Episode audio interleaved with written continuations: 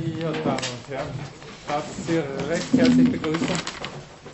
Mehr Culpa. Äh, ich wurde zwar informiert, dass wir jetzt einen Medienhörsaal haben. Ich wurde auch informiert, dass mein Schlüssel äh, zulegen soll. Äh, allerdings habe ich das nicht in Verbindung gebracht mit meinem Aufsperrdienst. Also ich habe nicht geglaubt, dass ich dann auch jedes Mal auf und, auf, auf und zusperren muss. Was ich jetzt weiß und beim nächsten Mal berücksichtigen werde, also es wird immer vorkommen, tut mir leid.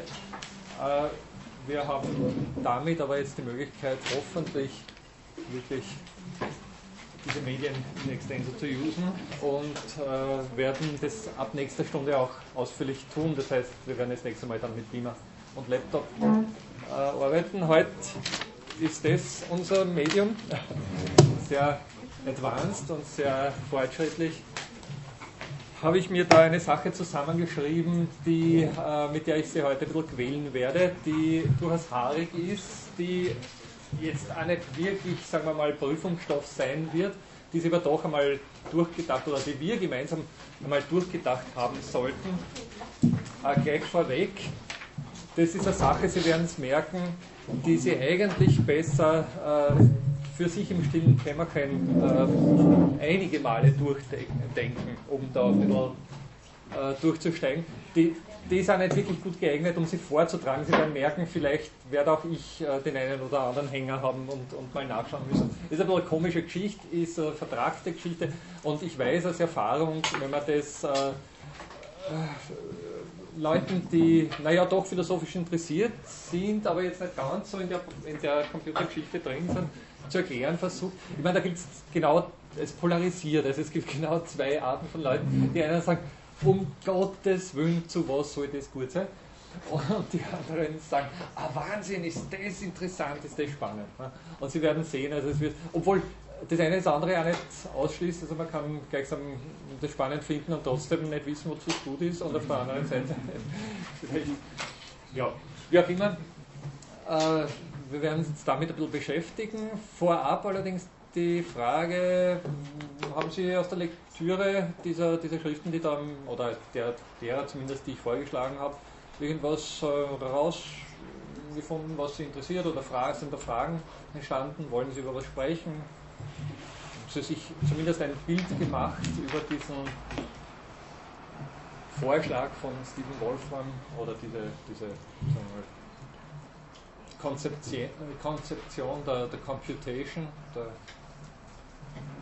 Berechnung der Welt mit, in einem bestimmten Ort von Berechnung. Ich mache da vielleicht zu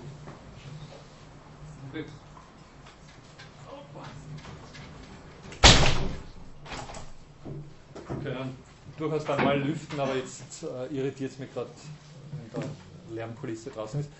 Ähm, weiß gibt es da schon Diskussionsbedarf oder, oder Nachfragebedarf? Oder, Sie haben so ein bisschen eine Ahnung zumindest, was damit verbunden ist. Na gut, wenn es kann ja noch kommen, dass Sie darüber sprechen wollen. Äh, also die Frage erübrigt sich, hoffe ich, es gibt niemanden, der nicht zumindest irgendwas mit dem Wort Computer verbindet. Ne? Also ist, sage ich mal, ja, heute schon abwegig die Frage, aber als ich hier zu lernen begonnen habe, was jetzt auch nicht so lang her ist, waren durchaus eine ganze Reihe von Hörerinnen und Hörern selbstverständlich ohne Computer unterwegs und haben dann auch, also was ich, mit Nachdruck verweigert. Also von wegen, da kommt nichts kurz raus aus dem Kastel. Da will ich gar nicht in Berührung kommen damit. Heutzutage ist es für Akadem Akademikerinnen und Akademiker ist ein bisschen, obwohl es auch da Verweigerer geben soll, äh, ist ein bisschen wie der Führerschein. Oder Englisch sprechen. Ein, ein, ein Basic Skill, der vorausgesetzt, vorausgesetzt wird. Okay, also Computation kann man sich was vorstellen.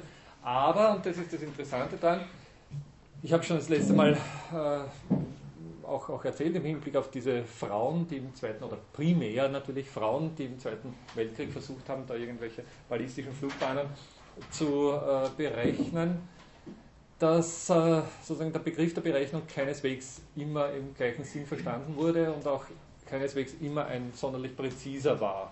Ja? Können sich gut vorstellen, dass man unterrechnet. Ich meine, Rechnen, da, davon kommt übrigens auch der Rechen, also das, mit dem Sie im Herbst das Laub äh, zusammenrechnen. Äh, das kommt im Prinzip von Durchkämmern und Ordnung machen oder sowas ähnliches, ne? also im weitesten Sinne. Und da kann man schon, also insbesondere dann, wenn Sie sich einen Rechen, einen Rechen vorstellen, zum Laubrechnen, äh, sozusagen geteilter Meinung sein, was Rechnen heißt. Aber, damit springen wir jetzt zwei Jahrhunderte zurück, im 19. Jahrhundert hatte man große Hoffnungen, dass, man mit Rechnen die Welt aufklären kann. Also sozusagen die leichte Ungenauigkeit oder mangelnde Präzision der menschlichen Sprache und ja, die Pluralität der Meinungen, die Pluralität der Deutungen und vieles mehr, was damit verbunden ist, wurde natürlich immer schon als eher unbefriedigend äh, empfunden. Also Sie wissen, das geht ja bis auf die alten Griechen zurück, dass man versucht, gewisse Präzision walten zu lassen und Definitionen äh, vorzulegen, an die man sie halten kann und die dann möglichst einheitlich verstanden werden können, sodass es keine und, und wenn, dann gibt es irgendwelche Regeln, nach denen man vorgeht, um eben die Bedeutung, die wahre Bedeutung eines Wortes oder einer, eines Satzes oder was auch immer zu ergründen. Nicht? Also da gibt es sozusagen in der Geschichte der Wissenschaft, in der Geschichte der Menschheit eine Unzahl von, von Versuchen, Präzision walten zu lassen. Mathematik ist eine davon. Nicht? Und die Mathematik ist eine simple, weil sie es mit abstrakten Dingen zu tun hat. Also das ist sozusagen jetzt nicht sonderlich schwer, im Rahmen der Mathematik präzise zu sein. Aber ich erinnere nur, dass im 19. Jahrhundert ganz besonders die Mathematik Vorbild für viele andere Wissenschaften geworden ist oder gewesen ist und äh, insbesondere auch für Wissenschaften, die bei Weitem, also die von sich her eigentlich aus heutiger Sicht zumindest nicht unbedingt den Anspruch stellen können, äh, mathematisch zu verfahren oder nicht immer den Anspruch äh, stellen können, mathematisch zu verfahren. Sie wissen also, da weiß nicht, so große Würfe wie der von Karl Marx, der eben auch die Gesellschaftstheorie verwissenschaftlichen wollte. Also sozusagen mit naturwissenschaftlicher Genauigkeit und, und Präzision sollte vorhersagbar sein, wie Gesellschaften sich entwickeln und was man unternehmen muss, damit eben bestimmte gesell gewünschte gesellschaftliche Zustände entstehen und andere ungewünschte Zustände eben gar nicht erst in den Bereich kommen, entstehen zu können oder in die Gelegenheit kommen könnten zu entstehen. Hm? Also da war so etwas wie ein großer Wunsch nach Präzision vorhanden. Und äh, man hat durchaus, also es gibt eine ganze Reihe von, von großen Entwürfen, auch philosophischen Entwürfen, die gleichsam versucht haben, äh, diejenige Disziplin, in der sie eben tätig wurden, oder auch in der Philosophie, natürlich mit der Logik und so, äh, auf mathematische Beine zu stellen. Aber, und das wissen Sie, auch die Mathematik selbst war nicht ganz zufrieden mit der Präzision, die sie eben walten lassen konnte. Es gab äh, auch da viele Diskussionen und es gab insbesondere dann äh, im Jahr 1900 einen berühmt gewordenen, sozusagen eine, eine äh, berühmt gewordene Problematik von David Hilbert aufgestellt, die eben diese Präzisierbarkeit und Präzision der Mathematik nochmal aufs Tapet brachte. Das war so ein bisschen was ähnliches. Sie wissen, also es gibt jetzt, glaube ich, auch sieben sind es noch große Probleme der Mathematik, wenn ich das richtig in Erinnerung habe die im 21. Jahrhundert gelöst werden sollten. Und das war so ein bisschen irgendwie die Aufgabe fürs 20. Jahrhundert. Nicht? Also man möge bitte äh, gleichsam diese von Hilbert formulierten, ich glaube 23 waren sie insgesamt formulierten Probleme im 20. Jahrhundert lösen, um eben die Mathematik auf feste Beine zu stellen. Wenn das geschehen sei, dann braucht man nur mehr rechnen. Also dann sei es. Wobei, und das gleich vorweg, die Frage, was jetzt Rechnen eigentlich genau bedeutet, auch in diesem Zusammenhang noch nicht ganz klar äh, entschieden war. Aber es gibt ein paar so Kernprobleme äh, in, dieser, in dieser Geschichte, äh, von denen Sie schon äh, gehört haben. Diese berühmte Vollständigkeit der Mathematik, das, die berühmte Widerspruchsfreiheit der Mathematik und die berühmte Entscheidbarkeit der Mathematik, das sind die drei Punkte, an denen sich dann folgende, darauf folgende Wissenschaftler abgearbeitet haben und die gleichsam diesbezüglich besonders berühmt geworden sind, die so ein bisschen den Kern dessen, was der, was der Hilbert da als Problem gesehen hat, ausmachen. Vollständigkeit, da sind wir sofort bei einem berühmten Österreicher. Wen, wen habe ich da vor Augen? Kurt Gödel, ganz richtig, der dann in 30er Jahren das berühmte Unvollständigkeitstheorem aufgestellt hat. Äh, bevor wir dorthin kommen, ja, jetzt hätte ich natürlich. Aha, da dürfte jemand schon so ähnliche Unternehmungen durchgeführt haben. Ja. War jemand in der Lehrveranstaltung? Ja. Was war das? Das war äh, Cognitive Science. Okay. Und was sehen wir hier? Äh. Ja, sehr gut. Naja, hätte ich fast verwenden können. Aber jetzt leider ein bisschen gekriegselt, sodass ich nicht Ja, jetzt hätte, ah. Genau. Ja, genau, dorthin werden wir heute auch kommen. Also diejenigen, die die Lehrveranstaltung besucht haben, wissen schon ein bisschen was von dem, was heute kommen wird. Äh, ich möchte Ihnen zuerst allerdings ein kleines Rätsel aufgeben, das viele von Ihnen selbstverständlich auch schon kennen, aber das uns ein bisschen in den Kern dieser Problematik bringt oder ins Zentrum.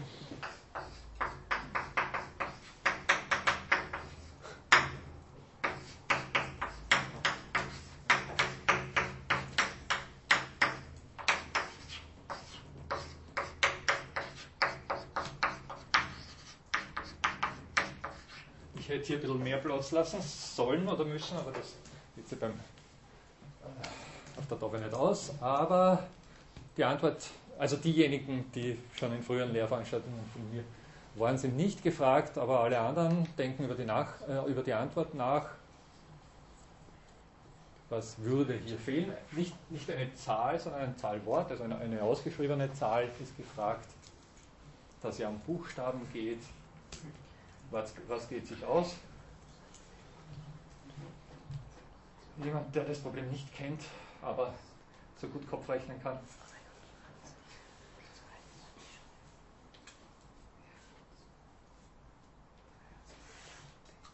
Ja? Okay. Habe ich schon gehört? Bin nicht sicher. Zumindest. Jetzt hat er 23, aber dann Ja, war noch okay. plus die. Das heißt, es fehlt was, was da reinpasst und dann die richtige Antwort ergeben würde. 37. Nee. Ja, das geht ja nicht. Keine Ahnung. Gut. Will sie nicht auf die Folter spannen. 30 geht sich aus. Ne? 30 mit scharfem S geschrieben. Geht sich aus. Okay, kleines Rätsel, aber was will uns das Rätsel sagen? Oder was, was, was hat es mit dem Satz auf sich? Was ist sozusagen das Besondere an dem Satz? Ja? Die Anzahl der Buchstaben wird durch die Anzahl der Buchstaben verändert. Mit anderen Worten modifiziert. Okay, modifiziert ist ein, gut, ist ein guter Ausdruck, den man dann präzisieren müsste. Aber äh, die Anzahl der Buchstaben hat mit der Anzahl der Buchstaben zu tun. Was könnte man da. Ich meine, denken Sie eher einfach, jetzt nicht zu kompliziert. Was tut der Satz? Ist reflexiv. Ja, das ist es, genau. Der Satz sagt etwas aus und er sagt was aus? Er sagt etwas über sich selbst aus, als auf sich selbst bezogen. ne? Also der Satz sagt etwas über sich selbst. Kennen Sie das aus einem berühmten philosophischen Problem? Oder Dieser Satz ist falsch. berühmt? Bitte? Dieser Satz ist Ganz falsch. richtig. Dieser Satz ist falsch. Das ist so, sagen wir, logisch äquivalent mit welchem berühmten antiken äh, philosophischen Problem alle Kreter lügen, genau. Sie kennen diese berühmte Epimenides-Feststellung. Alle Kreter lügen. Das war angeblich so eine hm, Geschichte, dass er einen feindlichen Feldherrn äh, ein bisschen ins, also grundsätzlich verwirren wollte, ihn äh, mit einer falschen Wegauskunft äh, irritieren und, und, und vielleicht irgendwie vom Weg abbringen wollte. Das heißt, äh, es ist nicht klar, da Epimenides selbst ein Kreter war und alle Kreter lügen, ob er selbst davon betroffen ist. Also ob das, was er sagt, ebenfalls eine Lüge ist. Können Sie das ungefähr ein bisschen. Also sozusagen, wenn der Satz, wenn alle Kreter lügen, wenn der Satz wahr ist, dann ist er falsch und wenn er falsch ist, dann ist er wahr. Denken Sie es ein bisschen durch. Es ist ein komischer Satz, es ist ein, Aber mit genau solchen seltsamen Problemen werden wir es äh, zumindest heute zu tun haben. Paradoxien, wenn Sie so wollen, Selbstbezüglichkeit. Das ist der Kern dieser ganzen Geschichte. Aber ich möchte Sie gleich vorweg, auf das werden wir vielleicht dann erst das nächste Mal ein bisschen ausführlicher eingehen, möchte Sie gleich vorweg auf einen wichtigen Umstand hinweisen. Hier, diesem Satz hier liegt eine Selbstbezüglichkeit zugrunde, aber er tut was?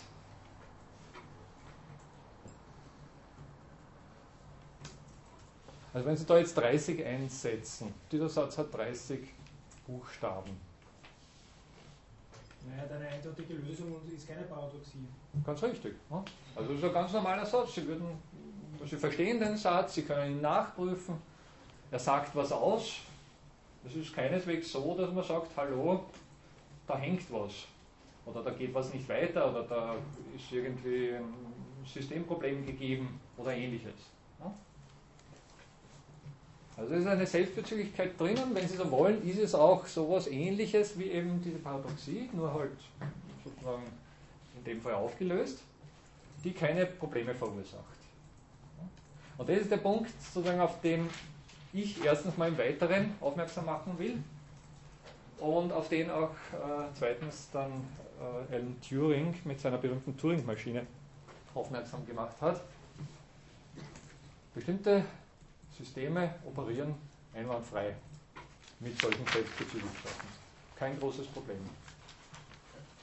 Und wir werden sehen, und das ist das Spannende an der Geschichte, dass wenn Sie diesen berühmten äh, Grundsatz von Ockhams Rasiermesser, den Sie hoffe ich alle kennen, ernst nehmen, dass dieser Satz dann eigentlich auch sowas wie ein gewisses Argument für den berühmten Skeptizismus liefert.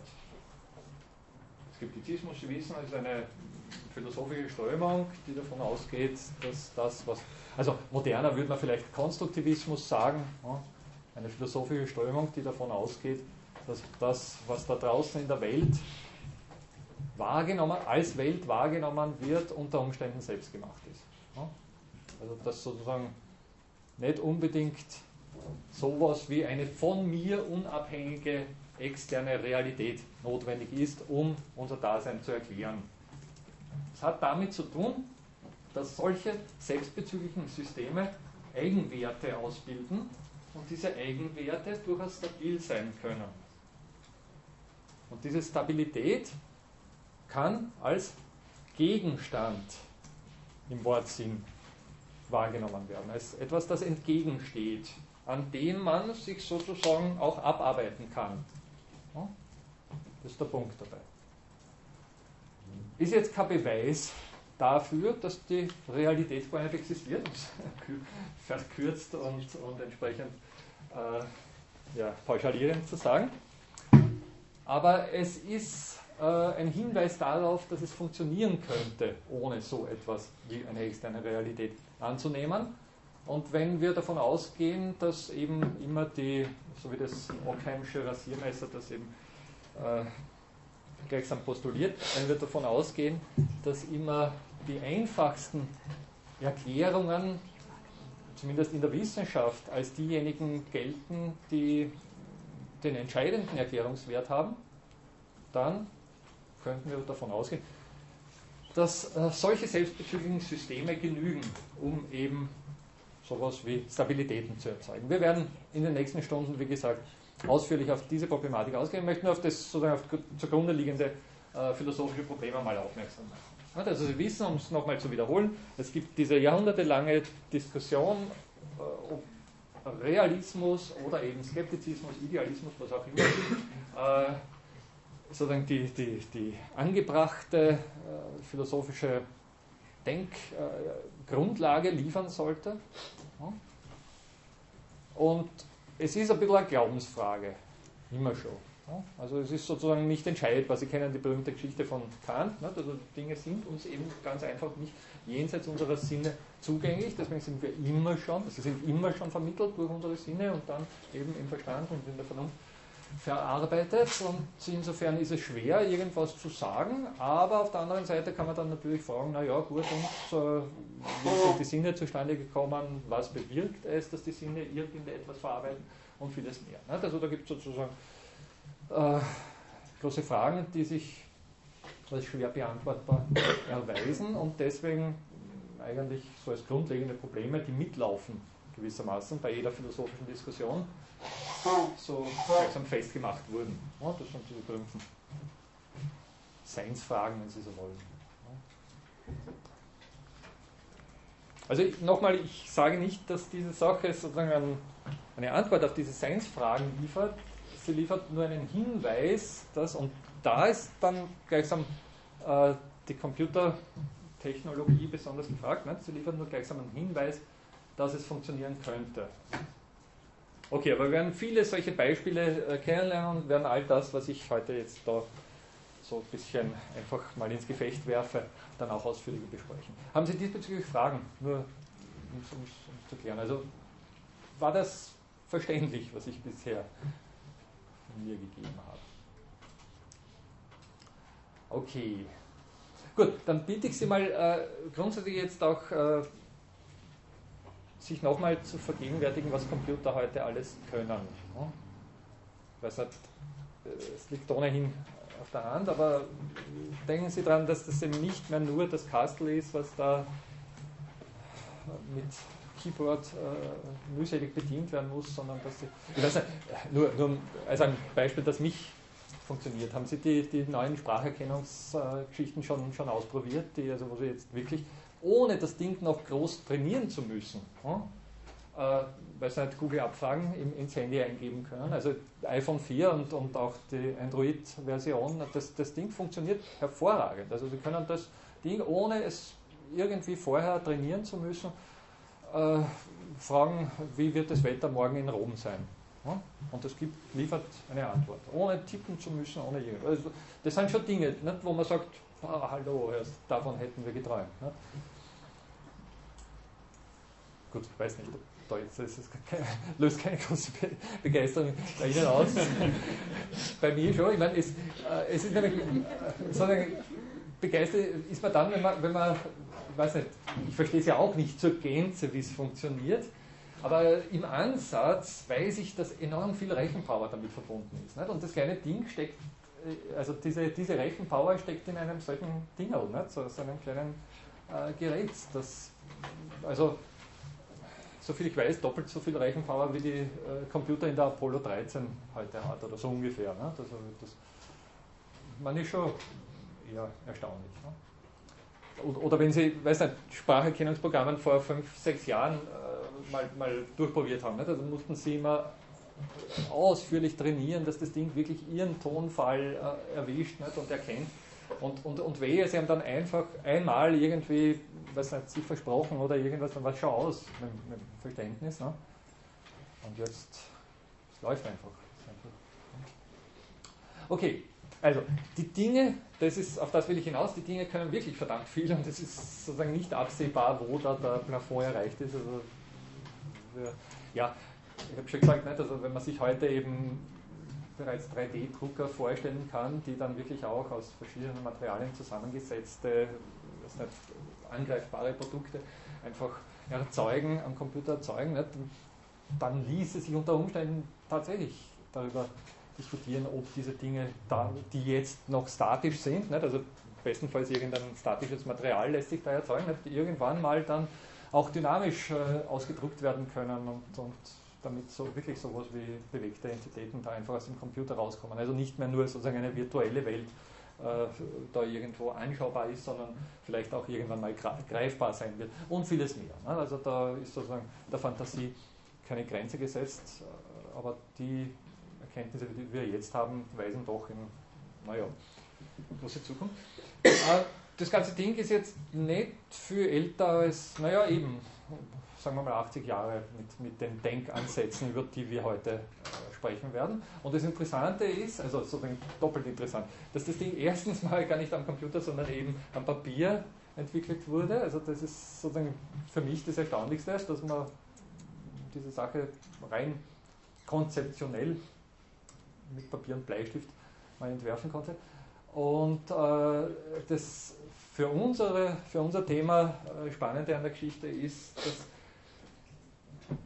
mit dem äh, Entwurf dessen, was möglich sein könnte, oder zumindest mit dem Aufmachen des Möglichkeitsraums, also mit dem Öffnen der Tür zu diesem Möglichkeitsraum, zugleich auch, und zwar wirklich im gleichen Augenblick, gleichsam im gleichen Aufsatz von Alan, Turing, auch darauf hingewiesen wurde, dass das Ding eben nicht alles kann. Und das ist sozusagen ein bisschen jetzt der vielleicht vorgegriffene, das vorgegriffene Resultat unserer Lehrveranstaltung. Ich habe gesagt, es geht im Kern um Computation, es geht im Kern um a new kind of science, um dessen, was damit angedacht wird. Ne? Und gleichsam auch die Frage, ob damit jetzt sozusagen alles berechenbar und, und, und, und wissenschaftlich erfassbar ist. Und das Interessante ist, dass wirklich auch sozusagen an der Wurzel dieser ganzen Geschichte schon festgestellt wurde, dass dem nicht so ist. Und das hat mit diesem berühmten Entscheidungsproblem zu tun, das der Alan Turing da eben äh, nicht zu lösen, aber zu betrachten vorgeschlagen hat auf eine bestimmte Art und Weise. Gut, damit sind wir jetzt auch bei der Turing-Maschine. Aber zunächst trotzdem noch, äh, weiß nicht, wir sind ja eine VOL, nochmal zur Erinnerung, also Sie dürfen gerne mitdiskutieren, Fragen stellen, äh, Einwände vorbringen und vieles mehr. Oder Sie sind sogar dazu angehalten.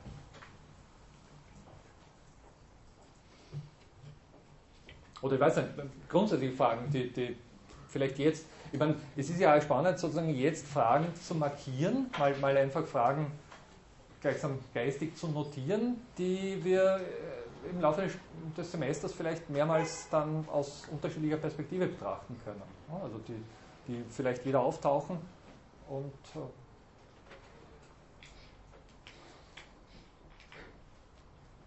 ich weiß nicht, ja? Bei der Frage, was der Computer kann, ja. insgesamt zum Beispiel gesehen auf Sicherheit. Also da kenne ich einen mal von einem EMP-Anbieter aus, der mhm. sowohl natürlich als auch künstlich herbeigeführt werden kann, wo alles aus ist, was früher bei Röhrengeräten nicht der Fall ist, mhm. ganz andere Spannungen, die ja Niederspannungen gearbeitet werden. Mhm. Wenn da was passiert heute, steht man in der Steinzeit. Mhm. Big Bang oder alles gut Bang. Ja, trotzdem. Ja. Das ist also etwas Angreifbares in der mehr bis zu gewissen Grad. Ja, ich, meine, ich stimme dem grundsätzlich zu, würde dann aber sofort nachfragen, was angreifbar genau heißt. Ne? Also sind wir angreifbar? Ist es wir, die Weltgesellschaft und der Verbund aller, was nicht, durch wirtschaftliche Transaktionen äh, interagierenden Menschen? Oder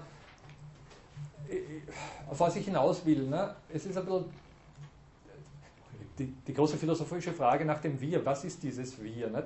Sie wissen, also in, in, in weiß nicht, lange Zeit haben Sie ja, die Griechen, also die männlichen Griechen äh, als, als Bürger der Polis, als das entscheidende Wir betrachtet und alle anderen, die eigentlich zum Surplus dieser, dieser Polis beigetragen haben, waren nicht inkludiert und die Frauen auch nicht. Ja? Und in der Wissenschaftsgeschichte also, oder in der europäischen Geschichte dass der Europäer sich immer als wir auf die Schulter geklopft hat und dabei die anderen ausgenommen hat. Nicht? Das ist auch bekannt. Also sozusagen, da ist dann die Frage, und wenn Sie diesbezüglich die Frage nochmal stellen, nicht? also sozusagen die Quantität der Angreifbarkeit im Hinblick auf die griechische Polis, die das dort geltende Wir betroffen hat, und die Quantität der Angreifbarkeit im Hinblick auf das heute geltende Wir, wird sie, glaube ich, nicht groß verschoben haben. Natürlich sind sie jetzt sozusagen mehr Worten, die in dieses Wir eingefasst werden. Ich weiß nicht, ob Sie verstehen, auf was ich hinaus will. wir sind darauf aufmerksam geworden, dass ja, wenn weiß nicht, in Griechenland äh, irgendwelche Schulden nicht beglichen werden können, dass bei uns die Banken und unter Umständen dann viel mehr, auch noch in Amerika und sonst wo, äh, den Bach runtergeht.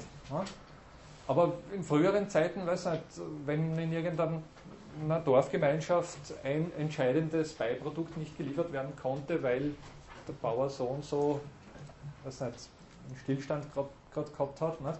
ist unter Umständen auch der, die ganze Supply Chain dieser, dieser kleinen Community gestanden und, und, oder, oder den Bach runtergegangen.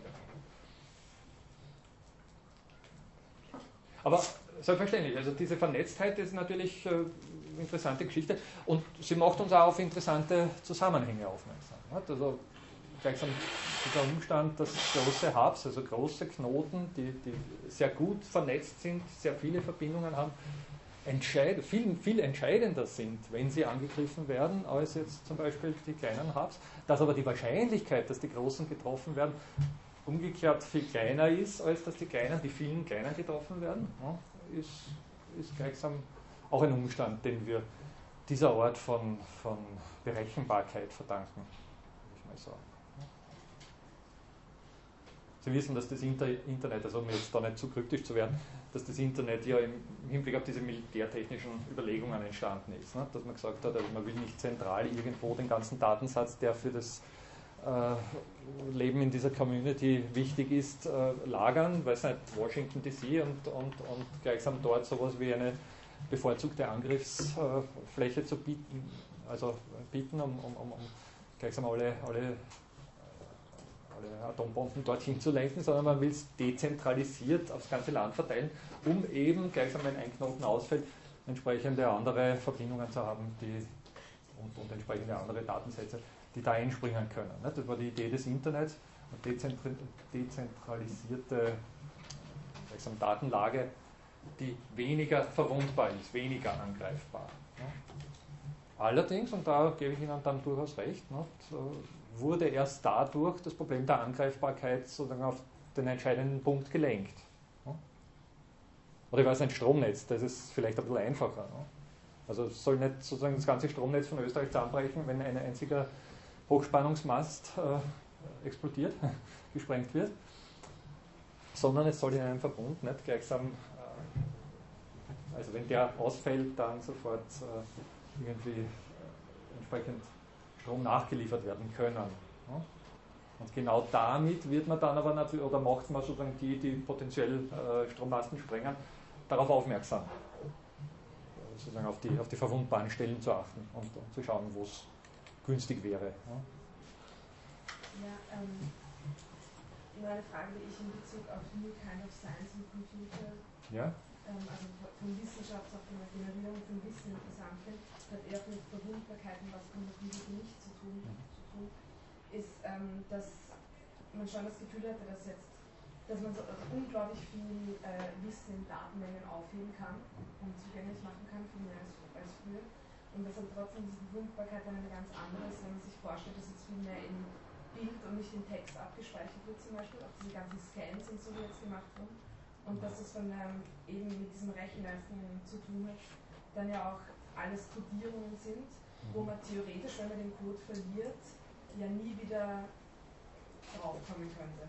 Also jetzt anders als bei alten Schriften oder Hieroglyphen, wo man dann mit einem Vergleichsschrift dann eventuell auch noch draufkommt, ist, weil man jetzt ein JPEG findet, aber man hat den JPEG-Code absolut verloren. Kann man auch, wenn man die Verschlüsselung hat und das Bild, also wenn man den sozusagen den Datensatz von den Bildern kann ja nie wieder auf den Code zurückschließen. Und also wie das funktioniert und dass man da am Anfang so diese, diese Daten so als absolut sicher auch empfunden hat, wenn die abgespeichert sind. Nämlich auch zum Beispiel jetzt auch ganz privat so Fotos, ja, ja. wo man jetzt den Leuten sagt, nein, nein, druck das aus, wenn das sozusagen für die Ewigkeit da sein soll, weil, also das finde ich ganz interessant, das wegzudenken. Ja, ja, ja. ja, ist eine spannende Geschichte, aber ich muss jetzt ehrlich sagen, also da diesbezüglich wage ich schon äh, anzunehmen oder gehe ich davon aus, dass, ich weiß nicht, wenn Sie frühe äh, Archivierungsversuche, weiß nicht, die berühmte Bibliothek von Alexandria und ähnliches, wenn Sie an sowas denken, nicht, also da ist sozusagen das, der heutige, das heutige Datenmaterial, das so oft gespielt wird und so oft auf verschiedenen Servern liegt und, und auf privaten äh, Festplatten und und und.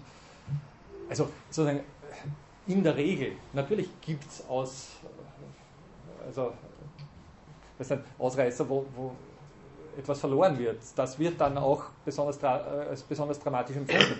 Aber Also, ich, ich glaube, wir sind heute schon mit einer gewissen Redundanz unterwegs im Hinblick auf, auf, auf Speichern und, und auch Sichern und äh, Sicherungskopien und viel, vieles mehr. Nicht? Also, da ist sozusagen unter Umständen heute mehr Sicherheit gegeben, würde ich mal vorsichtig vermuten als im Frühjahr. Es kommt natürlich darauf an, was. Ne? Also, es kann durchaus sein, dass wir in zehn Jahren draufkommen, Fixlader, wir haben unzählige unwichtige Daten gespeichert, aber gerade das, dass wir jetzt in zehn Jahren dann als besonders relevant empfinden, dass da ist niemand auf die Idee gekommen, das zu speichern.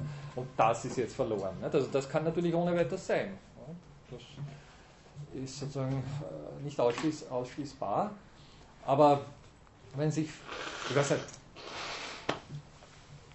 also rein für die, für die Privatperson, nicht? Also sozusagen, ich hatte vor zwei, oder ich hätte vor 200 Jahren die Möglichkeit gehabt, mein eigenes Paper, das ich jetzt verfasst habe, fünfmal abzuschreiben mit der Hand, mühselig, und es an besonders sicheren Stellen irgendwo im Wald zu vergraben, um ganz sicher zu sehen, dass es mir nicht weggenommen wird. Ich meine, denken Sie mal, also das, das sind ja, weiß nicht, wenn Sie schon jemals etwas mit Herzblut geschrieben haben und auch irgendwie der Meinung waren, dass das jetzt was ganz was Tolles ist und so. Und dann stellen Sie sich mal vor, dass solche Leute wie Kant, aber auch, weiß nicht, unsere ganzen klassischen Philosophen, ein Exemplar ihrer Schrift gehabt hat, also diese Kritik der reinen Vernunft hat tausende Seiten handschriftlich, nicht? ein Exemplar.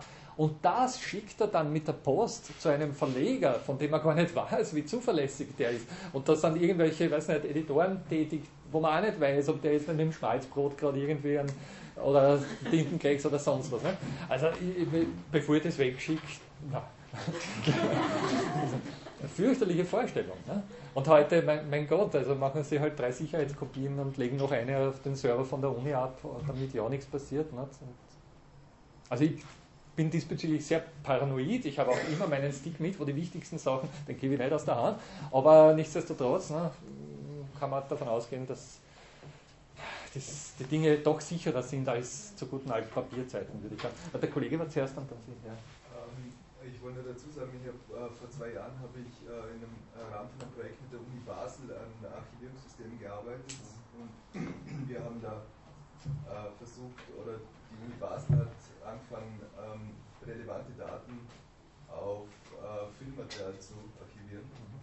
Und die haben da die ganzen Dateispezifikationen dazu archiviert. Also ja, das bedeutet ja, äh, sozusagen Schlüssel und, und Content auf die gleichen Materialien. Und ähm, das war auch die Problematik, dass einfach digitale Speichermedien von den Formaten her, dass die in relativ schnellen Zyklen unterworfen sind. Also wenn man zum Beispiel an Floppy Disk de äh, denkt, die heutzutage irgendwie keiner mehr benutzen kann. Ähm, und es gibt da im Internet, wollte ich nur kurz anmerken, gibt es ähm, eine Seite, die heißt openarchives.org. Äh, das ist ein offenes Archivframework, weil ähm, man muss ziemlich stark unterscheiden zwischen Archivierung, Langzeitarchivierung und Storage, also digitalem Speicher. Mhm. Ähm, das sind zwei komplett andere Sachen. Und es gibt auf jeden Fall Initiativen, äh, vor allem wenn es um äh, relevante Daten geht. Ähm, ja, das Ganze im, im Rahmen von zum Beispiel so, äh, so Materialien abzuspeichern. Weil Film zum Beispiel hat da ähm, Lebensdauer von ungefähr, das weiß man jetzt mittlerweile, ungefähr 100 Jahren. Mhm. Äh, und es in 100 Jahren theoretisch wert, diese digitalen Daten mit einem Standard Flachbildscanner, äh, Flachbildscanner werden, werden die abzurufen, wiederherzustellen. Ne? Ja. Also das war eigentlich, äh, da geht es darum, dass man möglichst kleinsten gemeinsamen Nenner findet, wie man Daten wiederherstellen kann und dass man die Datenformate dazu speichert, das ist ganz wichtig. Ja, das ist eine eigene spannende, mittlerweile eben auch eine Wissenschaft, ne, ein Riesenthema, das ist ganz klar. Ne. Trotzdem, also sozusagen für Privatpersonen, ich, meine, ich weiß nicht, wenn man Kaiser von, von Frankreich war oder so, hat man wahrscheinlich eine Herrscher von, von Schreibern oder sonstigen Archivaren beschäftigen können, die sich um die Dinge gekümmert haben, aber als Privatperson würde ich mal sagen, sind wir halt schon eher auf einer sicheren Seite relativ unterwegs. Sie wollten auch noch. Ich wollte nur kurz dazu sagen, also zu Ihrer Ausführung über Kant, dass es, glaube ich, auch damals eine ganz andere Mentalität war, wie man jetzt mit Datensätzen ja. in Form von Papier jetzt umgeht, ja. weil man nicht dieses Bewusstsein hatte, das abzuspeichern, einfach so mal schnell. Ja, und äh, ja, und ähm, ich glaube auch in einer Zeit, wo das Papier viel teurer war, als es jetzt ist, wo ich nicht einfach nur zum Libro wo man nicht zum Libro gehen konnte und sich einen Blog kaufen konnte, es da auch wieder mal einen Ganz ganz klar. anderen Umgang mit den Ja. Dingen. Na ganz klar, also das, da haben Sie ganz recht, nicht? also das alles eingerechnet. Aber trotzdem, nicht? Also man muss aus der Hand geben, wenn es gleichsam verlegt werden soll. Und das ist ein Unsicherheitsfaktor, der doch ja, eine gewisse Rolle spielen mag.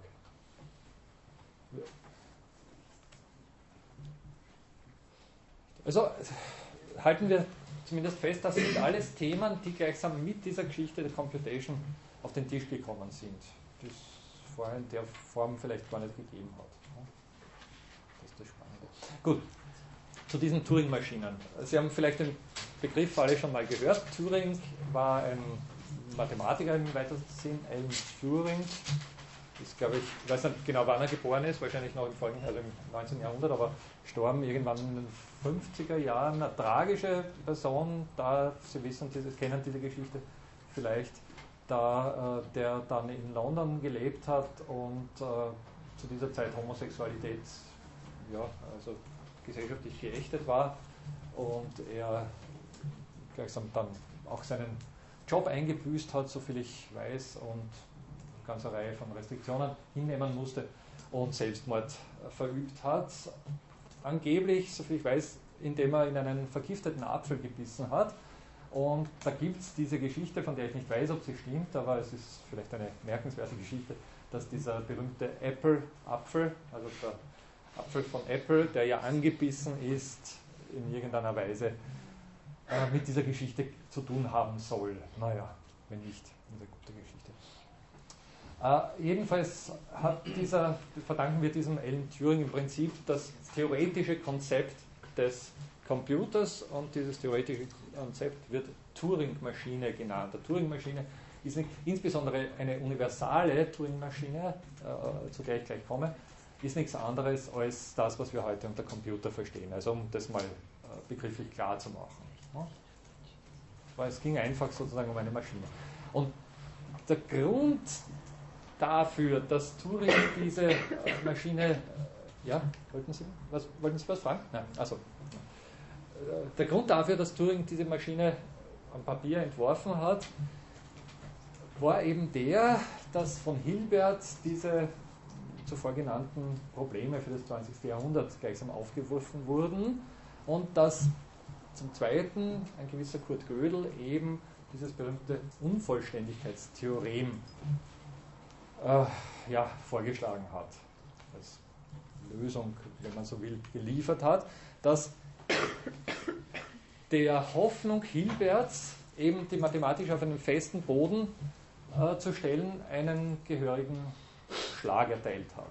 Also das heißt, die Hoffnung von Hilberts ist durch das Unvollständigkeitstheorem von Gödel erschüttert worden. Dieses Unvollständigkeitstheorem besagt nichts anderes, als dass ein mathematisches System, ein Regelsystem, weiß nicht, die Arithmetik oder was auch immer, nicht gleichzeitig vollständig und widerspruchsfrei sein kann. Entweder es ist, es ist vollständig, dann ist es nicht widerspruchsfrei, oder es ist widerspruchsfrei, dann ist es nicht vollständig. Ganz kurz gesagt, die Details brauchen uns jetzt nicht äh, im Prinzip äh, oder im, im, im Kern interessieren. Es hat damit zu tun, dass Gödel mit seinen berühmten Gödel-Nummern, mit der Gödelisierung, so wird das genannt, eine Methode vorschlagen konnte, mit der er die arithmetischen Regeln auf sich selbst anwenden konnte. Genau in dem Sinne. Es ging sozusagen darum, ein System zu entwerfen, ein formal richtiges, ein formal korrektes System, das auf sich selbst Bezug nehmen kann. Also wenn Sie das so, ich weiß nicht, wir sind ja sozusagen im Alltag mit, laufend mit solchen Systemen auf, auf, auf Schritt und Tritt vertraut. Das ist jetzt sozusagen keine große Geschichte, dass man mit der Sprache über die Sprache sprechen kann. Also es ist sozusagen das Um und Auf der Reichhaltigkeit unserer Sprache, dass ich mit der Sprache über mein Sprechen oder die Sprache sprechen kann. Das ist jetzt kein großes Problem. Eine Sekunde. Aber ich darf darauf hinweisen, also Sie kennen diese berühmten äh, sozusagen Ebenen Differenzierungen, wo man sagen kann, hier habe ich eine sozusagen eine äh, Vollzugsebene, auf der ich gerade unterwegs bin, auf der ich etwas tue und äh, darüber hinaus kann ich mir eine Metaebene vorstellen, auf der ich dann über das, was ich gerade tue, zum Beispiel nachdenke. Also diese klassische Ebenenunterscheidung, wo ich sage, jetzt gerade tue ich was und jetzt gerade denke ich darüber nach, was ich gerade tue. Und auch das ist in dieser Art und Weise, da ich es bin, der über das nachdenkt, was er gerade tut, ein selbstbezügliches System. Das sind jetzt sozusagen fast Alltagsmöglichkeiten, wenn Sie so wollen. Also nichts sonderlich Aufregendes. Das Interessante an dieser Gödelisierung, an dieser Gödelnummerierung, so wird das genannt, war, dass es im Rahmen eines formalen Systems gezeigt werden konnte, dass das geht. Und im Prinzip tut die Turing-Maschine oder zumindest die universelle Turing-Maschine auch nichts anderes. Und das möchte ich Ihnen halt noch zeigen. Aber Sie wollten vorher was. Ich habe das äh, Unvollständigkeitstheorem bis jetzt noch nicht gekannt. Dann hat das irgendwas zu tun mit der Menge aller Mengen, die sich selbst Ja, ja, ja, das hat damit dazu. Ja, genau. Also diese äh, es haben sich ja eine Unzahl von Logikern im, im 20. Jahrhundert mit dieser Sache dann, dann beschäftigt und sich daran abgearbeitet. Das gibt natürlich auch, wenn Sie Logikvorlesungen äh, hier in der Philosophie hören werden oder schon gehört haben, werden Sie auch über diese Sache stolpern. Das Turing-Theorem oder diese äh, Entscheidbarkeitsproblematik ist im Prinzip jetzt eine computertechnische Anwendung dieses Problems, wenn Sie so wollen. Okay, was ist eine Turing-Maschine?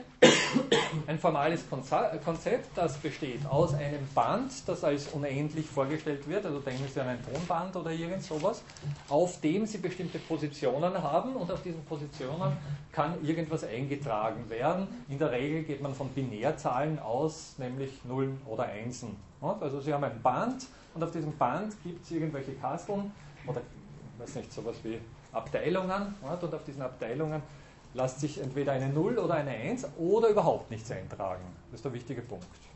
Also Sie haben sozusagen auch einen Blank Space als Möglichkeit auf diesem Band. Das ist der erste Punkt. Dann gibt es, wieder vergleichbar mit dem, äh, mit dem Tonband, so etwas wie einen Lese- und Schreibkopf. Also etwas, das diese Eintragungen auf dem Band lesen kann andere Einträge auf dem Band vornehmen kann, sprich unter Umständen die, die gerade vorhanden sind, auch löschen kann und was anderes hinschreiben kann und das sich noch, noch dazu auf diesem Band äh, bewegen kann, hin und her bewegen kann. Ja? Also wir können gleichsam mit diesem Kopf das Band entlangfahren und an bestimmten Positionen einen Eintrag vornehmen bzw. einen Eintrag löschen oder diesen Eintrag lesen. Und dieser Lese- und Schreibkopf hat gewisse Zustände.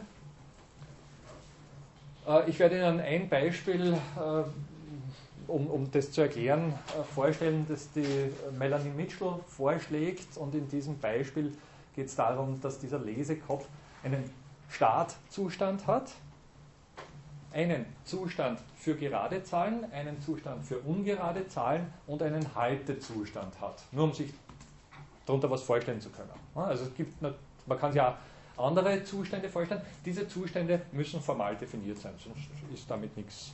Können beliebig viele Zustände sein, aber in dem Beispiel, das wir nachher dann äh, betrachten werden, geht es eben um solche, um, um, um, einen Startzustand, einen Zustand für gerade Zahlen, einen Zustand für ungerade Zahlen und einen Zustand für das Anhalten dieser Maschine. Und darüber hinaus gibt es dann noch Regeln, die dem Lesekopf sagen, was er tun soll. Zum Beispiel, was er tun soll, wenn er an eine Position fährt und an dieser, äh, an, dieser Position eine 1 vorfindet oder an dieser Position eine 0 vorfindet oder an dieser Position gar nichts vorfindet. Auch diese Regeln sind formal vorgegeben.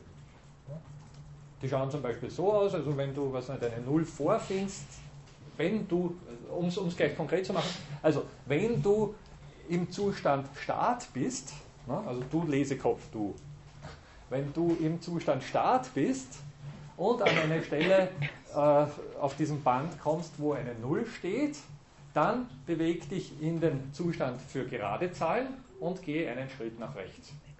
Zum Beispiel. Das wäre so eine Regel.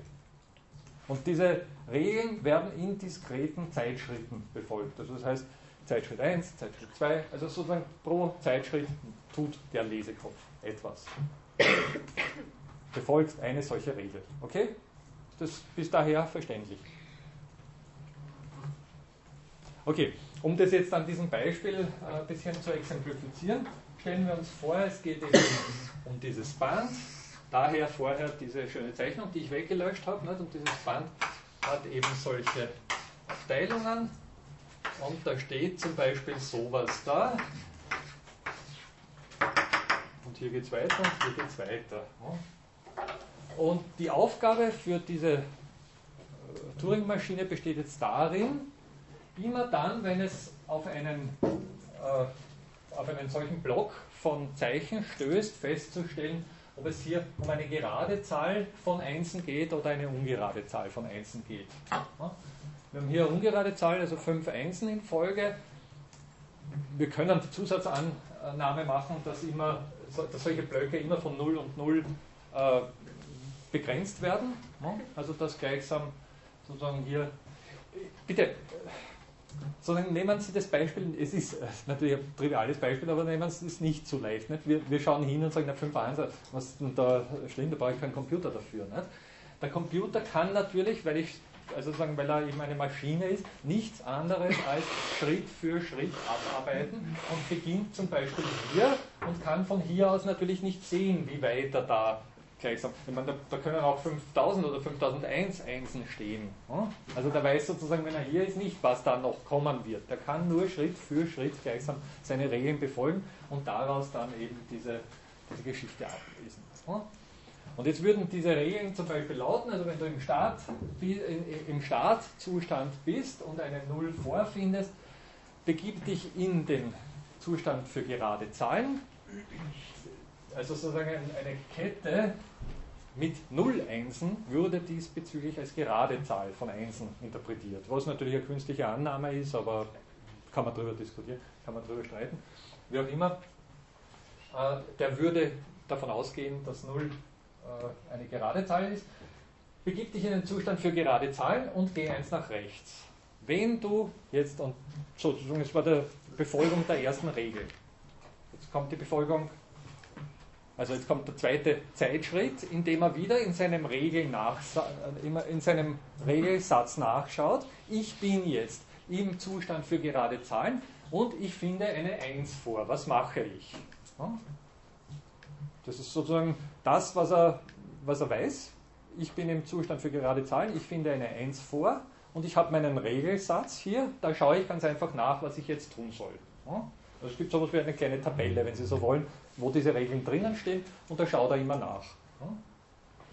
Wenn du im Zustand für gerade Zahlen bist und eine 1 vorfindest, dann begib dich in den Zustand für ungerade Zahlen und geh 1 nach rechts. Man kann dazu sagen, dass er das noch löschen soll, diese 1 hier, dass er nicht unabsichtlich da oder vielleicht eine 0 hinschreiben soll oder was auch immer, dass er da nicht unabsichtlich nochmal hinkommt. Ne? Aber er geht sozusagen, er, er ändert seinen Zustand vom Zustand für gerade Zahlen in den Zustand für ungerade Zahlen und begibt sich wieder eins nach vorhin gesehen, ja, rechts stimmt. Und begibt sich einen, einen Punkt nach rechts. Ja. Schau wieder nach, was ist sozusagen die jetzt angebrachte äh, Regel. Ich bin jetzt im Zustand für ungerade Zahlen. Ich habe wieder eine 1 vorgefunden. Die Regel lautet, wenn du im Zustand für ungerade Zahlen bist und eine 1 vorfindest, begib dich wieder in den anderen Zustand, sprich in den für gerade Zahlen. Also Sie merken es bereits, er alteriert zwischen Zustand für gerade, Zustand für ungerade Zahlen und er tut und geht immer sozusagen einen Schritt nach rechts. Irgendwann kommt er hierher und findet eine Null. Hallo, ich bin jetzt im Zustand für ungerade Zahlen und habe eine Null vorgefunden. Dann, dann lautet die entsprechende Regel, wenn du eine Null vorfindest, und was immer für einen Zustand du bist, äh, begib dich in den Haltezustand, also Ende, Stopp, Over der Operation und schreib für den Zustand, in dem du dich befindest, entweder für ungerade Zahlen eine 1 und für gerade Zahlen eine 0 hin und das wird dann als Ergebnis dieser ganzen Geschichte äh, interpretiert. Also wenn sie eine 0, wenn diese Maschine, äh, Maschine eine 0 ausstößt, dann ist diese ganze Geschichte offensichtlich geradzahlig und wenn sie eine 1 anstößt, ist sie ungeradzahlig. Kann man sich das vorstellen? Das ist eine ganz simple Geschichte, also das ist jetzt sozusagen nicht wirklich höhere Mathematik. Ja? Ich möchte nur, dass Sie sozusagen äh, verstehen, um was es überhaupt geht. Es ist nichts anderes als ein ganz, ganz simpler Algorithmus. Nicht? Heutzutage in jedem Computerprogramm verwirklicht. Und ja, bitte. Dieses Regelwerk, das er zurückgreift, ist das das Programm? Wenn Sie wollen, das das Programm. Ne? Das? Das ist jetzt sozusagen die erste Geschichte, die einfach nur diese Turing-Maschine erklärt. Bitte, das scheint uns kindisch einfach, also das scheint uns zu simpel. Aber das wurde in Zeiten vor der Verfügbarkeit jedes Computers erdacht. Und das ist sozusagen die Geschichte dabei. Und worum geht es überhaupt? Nur eine Sekunde noch. Worum geht es überhaupt? Es geht selbstverständlich um eine Definition dessen, was als Computation oder als Berechnung gilt. Das hier ist einfach eine formale Definition. All das, was ich jetzt erklärt habe, ist nichts anderes als eine formale Definition für das, was von Turing als Berechenbarkeit vorgeschlagen wurde. Sozusagen berechenbar ist, was eine Turing-Maschine tut, und sie tut es nach genau diesem Muster. Ja? Sie können sich jetzt natürlich ungleich komplexere Algorithmen vorstellen, nach denen herausgefunden werden kann, ob Zeug ob eine Sequenz gradzahlig oder, oder ungradzalig ist oder ob, weiß nicht, Primzahlfaktorierung und ähnliches mehr. Also da, da, da geht es dann schon. Aber es funktioniert im Prinzip nach demselben Prinzip. Das ist sozusagen das Entscheidende. Okay. Was, wenn man jetzt richtig verstehe, es macht im Prinzip, um es jetzt programmiermäßig zu sagen, einen Haufen if-Abfragen mit if einfach je nach Situation. Ja. Und mit einer Schleife, die so lang ist wie, wie das Bundle jetzt Castle. Mhm. Okay, das ist mir richtig Kopf. Ja. Also was ein Computerprogramm auch tut, nicht? wenn Sie weiß nicht, Code schreiben oder Code vielleicht mal gelesen haben oder gesehen haben, irgendwo, es geht von oben knallhart nach unten weiter, außer es gibt drin irgendwelche äh, gleichsam Adressen, wo es hinspringen soll oder zurückspringen soll oder was was anderes tun soll. Ne? Also es ist nichts anderes als eine eisenbefolgte Kette von, von kleinen äh, Regelbefolgungen, wenn Sie so wollen. Ne? Das war die klassische Definition für Berechenbarkeit, für Computation, wenn Sie so wollen. So, das ist sozusagen der easy part der ganzen Geschichte. Was ist aber jetzt, für, denken Sie jetzt wieder an moderne äh, Computer, ne, was ist entscheidend an dieser ganzen Geschichte? Ich habe gesagt, der schaut irgendwo seine Regen, Regeltabellen durch, ob er eine für sich passende Regel findet. Nicht? Also der ist da und ist im Zustand ungerade Zahl oder gerade Zahl und, äh, und, und schaut jetzt irgendwo nach, was soll ich denn tun? Ich bin jetzt in dem Zustand und ich finde das und das vor. Was tue ich? Wo schaut ein Computer nach?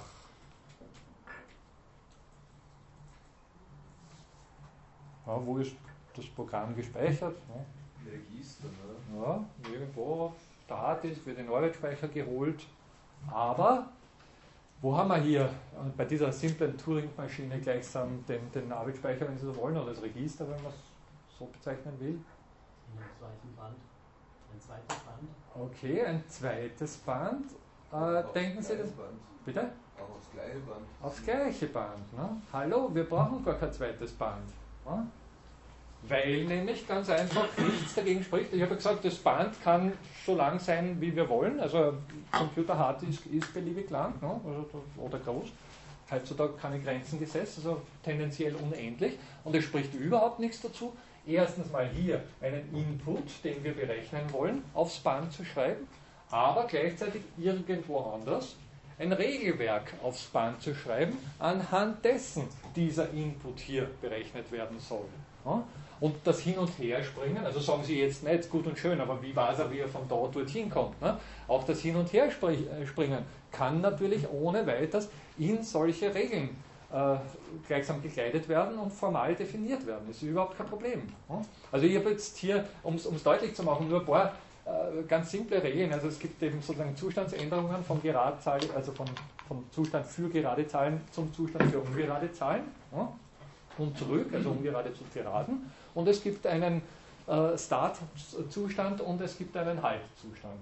Für diese vier Zustände bräuchte ich jetzt irgendeine äh, sagen wir, ein, eindeutige äh, Sequenzkette, die dieses Ding lesen kann. Und es spricht nichts dagegen, dass ich es auch in Binärzahlen, wie das bei wirklichen Computern auch der Fall ist, auch in Binärzahlen hinschreibe. Ich definiere einfach, wann immer eine Sequenz 000 lautet, dann weiß nicht, lautet der entsprechende Programmbefehl, gehe nach rechts.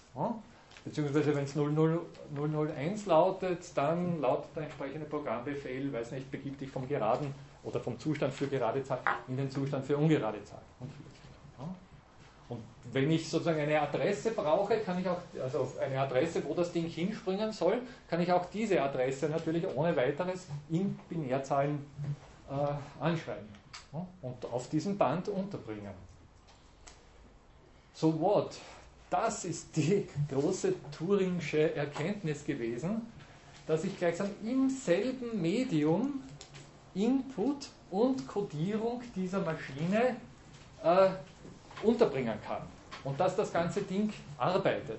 Die universelle, das ist sozusagen der, der, der Punkt an der Geschichte, die universelle Turing-Maschine ist eine, die Programm, die wir heute auf Schritt und Tritt gewohnt sind, die Programm und zu berechnenden Input gleichsam im selben Medium bearbeitet und verarbeitet. Da bedarf es keiner Zweibänder. Ne? Das, es, es, würde natürlich sofort naheliegen zu sagen, na klar, zweites Band und dann schaut man immer nach und springt zwischen den Bändern hin und her. Ne? Aber die, die, die, wirkliche Einsicht in dieser Geschichte ist die, dass ein einziges Band genügt. Und jetzt denken Sie wieder an diesen Satz hier. Ne? Ich brauche keinen zweiten Satz, um nachzuschauen, wie dieser Satz über sich selbst etwas sagt. Es genügt ein einzelner Satz. Oder alle Kreter lügen. Auch da, ist es vielleicht ein bisschen implizit, ne, weil man wissen muss, was Kreter sind und was Lügen ist und, und was das, wie das alles zusammenhängt. Aber es ist ein Medium, nämlich die Sprache. In diesem Medium oder auf diesem Medium kann ich über das, was da geschieht, selbst gleichsam. Also ich habe gleichsam Metaebene oder Vollzugsebene und Metaebene zusammengedacht, wenn Sie so wollen, in diesem Medium. Und das ist jetzt sozusagen jenseits, also wie gesagt, dieses Epimenides-Paradoxon, das war natürlich äh, wohl bekannt und, und das haben schon viele, viele Denker durchgewälzt und äh, sozusagen ähnliche Paradoxien äh, gibt es zuhauf. Scholastik war besonders gut mit dem Auffinden und, und, und, Diskutieren von, von Paradoxien und was damit äh, bewiesen oder auch widerlegt werden kann und vieles mehr. Ne? Äh, das ist eine sehr formale Geschichte. Ich definiere, oder Turing, Alan Turing, hat zuerst einfach knallhart definiert, was heißt Berechenbarkeit, was heißt Berechnen, Computation, und hat dann gezeigt, dass diese Computation umfassend genug ist, um eben gleichsam über sich selbst etwas auszusagen, wenn man so will. Sich selbst zum Thema zu machen. Das ist die spannende Geschichte bei der Sache. Ja, und okay, jetzt gehen wir zum Abschluss auch noch zu dieser. Oder na, diskutieren wir das zuerst oder, oder stellen Sie Ihre Fragen, falls etwas unklar war. Das ist vielleicht wichtig an dem Punkt ja. Turing-Maschine für, also in den Gedanken, wurde das schon mal gebaut? Oder ja, ja, natürlich. Das, ja, das war, für, Entschuldige, habe ich vergessen auch dazu zu sagen, ne, das war vielleicht die interessante Geschichte. Dieser gute Turing hat das 1935, glaube ich, ist der Aufsatz erschienen, äh, vorgestellt und Sie wissen alle, dann gleich Weltkrieg. Nicht? Also da nicht mehr viel Zeit und das natürlich erst damit dann so ein bisschen. Ich meine, Sie wissen, oder nochmal zur Wiederholung, es gab damals keinen einzigen Computer, es gab nichts Vergleichbares. Das war ein völliges, sozusagen in den theoretischen Raum geschossenes Gedankenexperiment oder Gedankending.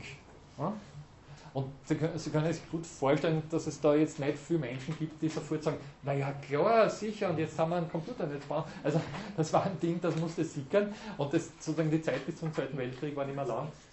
Und äh, deswegen ist die ganze Sache natürlich jetzt auch ein bisschen äh, bei Turing selbst äh, gestanden. Und soviel ich weiß, ist er dann eben im Weltkrieg auch involviert gewesen und hat sich mit Berechenbarkeiten auch, äh, weiß nicht, irgendwelche. Genau, an dieser Enigma-Enträtselung äh, war er beteiligt. Nicht? Also er hat da bei diesem Code, Dekodierung von, von äh,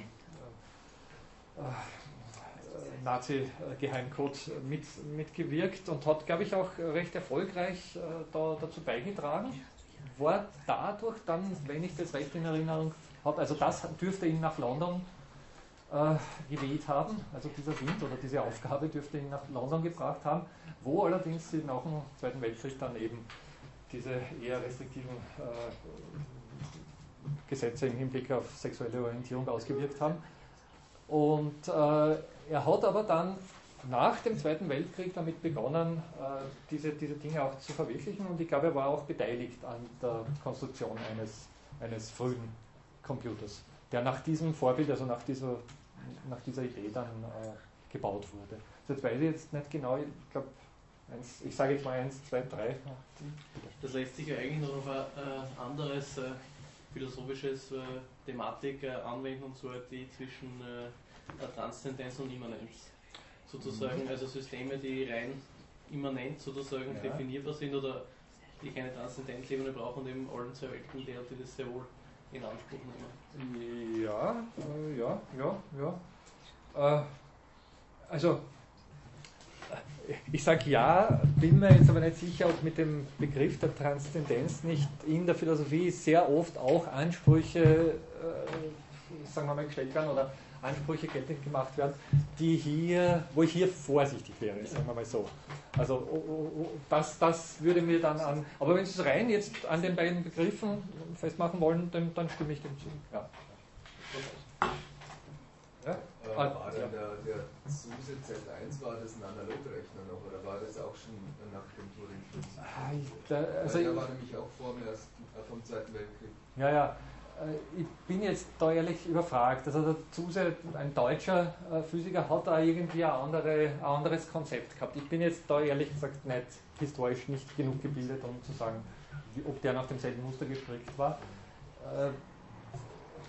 Also ich weiß, dass, oder man, es war natürlich Geheimdienstsache, nicht? also ich weiß, dass da natürlich jetzt zwei unterschiedliche Forschungsstränge unterwegs waren, die möglichst nicht miteinander in Berührung kommen sollten, die natürlich aber trotzdem dann als wichtig empfunden wurden und, und deswegen auch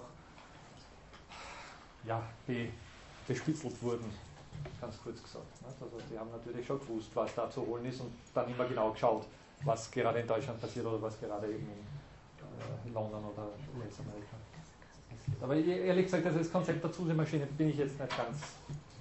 Ja, ja, Analogrechner gab es vorher schon viel länger, oder? Ja, na gut, Analogrechner ist jetzt, sagen wir mal, keine große Hexerei. Nicht? Also sagen, ein strenger Analogrechner ist, weiß nicht, ein, ein, Brett, das Sie an die Wand stellen und dann jeweils verschieben und damit den Winkel äh, berechnen. Nicht? Also, oder da gibt es unzählige Beispiele. Äh, muss ich passen, sage ich jetzt mal. Das Konzept dazu äh, ich weiß nur, es ist sozusagen ein deutscher Forschungsstrang gewesen. Bin ich jetzt nicht sicher. Aber wenn, können wir ja, wenn Sie so wollen, als Aufgabe fürs nächste Mal, äh, recherchieren Sie das mal, ne, wie die Zusemaschine funktioniert hat und im Vergleich dazu die Turing-Maschine steht. Ne. Vielleicht kann uns nächstes Mal dann irgendjemand dazu. Ich habe eine praktische Verständnisfrage. Ich verstehe ja. noch nicht ganz genau, wie dieser Lesekopf oder Schreibkopf äh, weiß, wie diese Nuller und Einser definiert sind. Ja, wenn ich jetzt annehme, dass das Skript dazu jetzt ja. auf dem gleichen Band jetzt geschrieben steht, äh, ist es dann ist es aber nicht in Binärschrift geschrieben. Mhm. Das ist ja eine andere Sprache als Vermittlersprache noch. Ja. Oder wie ist das zu verstehen? Was, was immer Sie da definieren. Also ich, ich habe, als ich zu studieren begonnen habe, auch, auch ein bisschen Informatik gemacht damals und wir haben Lochkarten, also Sie werden lachen heute, das kann sich kaum mehr jemand vorstellen, wir haben tatsächlich Lochkarten verwendet. Ne? Das waren so Kärtchen, Pappkartonkärtchen, waren genormt und dann gab es an gewissen Stellen einfach Löcher nicht? und diese Löcher waren je nachdem ein 0 oder 1, wie es halt interpretiert wurde. War ein Loch vorhanden, stand eine 1 da, war kein Loch vorhanden, galt das als 0, beziehungsweise, wenn Sie so wollen, äh, Computer tut irgendwas, Computer tut nichts. Ne? je nachdem. Es geht einfach nur um eine binär, also eine Unterscheidung, eine Minimaldifferenz. Sie können auch schwarz-weiß nehmen, Sie können, ich weiß nicht, äh, was immer Ihnen dazu einfällt, äh, als, als Unterscheidung nehmen. Es geht nur um den Unterschied. Und anhand dieses Unterschiedes, also wir könnten auch sagen, wie viele äh, Entitäten, die halt mit Kreidepartikeln an die Tafel gemalt einer Eins ähneln, sind hier vorhanden. Ne? Da ist als zusätzliche Frage, das ist eine Interpretation des Designs sein soll. Ne? Es geht nur gleichsam um etwas, das da ist oder eben nicht da ist in dem Fall und ob das, was da ist, dann geradzahlig oder ungeradzahlig ist. Also äh, auf einem Magnetband, wie sie es wirklich früher in Magnetophon äh, verwendet haben, nicht? da war entweder magnetische Spannung oder magnetische Ausrichtung der Eisenpartikel vorhanden oder es war keine. Ja, aber da sind zum Beispiel Zahlen drin und das ist ja schon auf einer fortgeschrittenen Ebene. Es ist nicht nur ein Signal da und sprich, wenn das Signal vorhanden ist, macht der Computer das und wenn das Signal nicht vorhanden ist, macht der Computer nichts. Ja, aber es geht jetzt gar nicht so sehr um die Zahlen, sondern es geht nur, dass hier ein Unterschied zu dem hier besteht. Und das, was hier unterschiedlich ist zu dem und zu dem, soll jetzt gezählt werden, ob es geradzahlig oder ungeradzahlig ist. Also es geht jetzt nicht darum, dass das ein Einser oder ein Null ist. Es geht nur um etwas, was der Computer zweifelsfrei als unterschieden von dem da feststellen kann.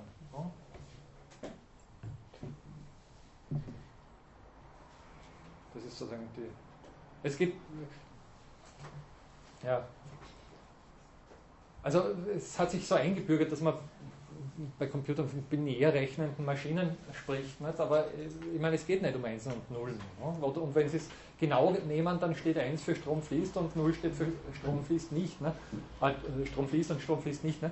Und, und, und ich meine, Strom fließt hat, hat 0 mit einer 1 Ähnlichkeit oder in irgendeiner Art und Weise. Also das ist sozusagen was ganz was anderes. Ne? beziehungsweise Strom fließt nicht, hat auch nicht mit Null, naja, könnte man auch sagen, da ist nichts, also Null, naja. Ja? ja es gibt ja das Beispiel ähm, im Internet äh, von dieser Turing-Maschine äh, konstruiert aus Lego-Bestandteilen, Lego-Bausteinen. Ja, ja, freilich. Da wird einfach nur ein Lego-Baustein von oben nach unten geschoben ja. vom Schreibkopf. Ja. Und durch so ein Stift, der nach unten fährt, äh, einfach nur äh, gelesen, indem das ja. ganz nach unten fährt oder aufgehalten wird von ja. dem Lego-Baustein. Ganz richtig. Es geht nur um Unterschiede. Wir werden, das, wir werden noch weitere solche Modelle kennen oder solche Systeme kennenlernen, wo es deutlicher wird, dass es im Prinzip um erkennbare Unterschiede geht, aber sonst keine große äh, Interpretation dahinter steckt, also keine, keine große Bedeutung dahinter steckt.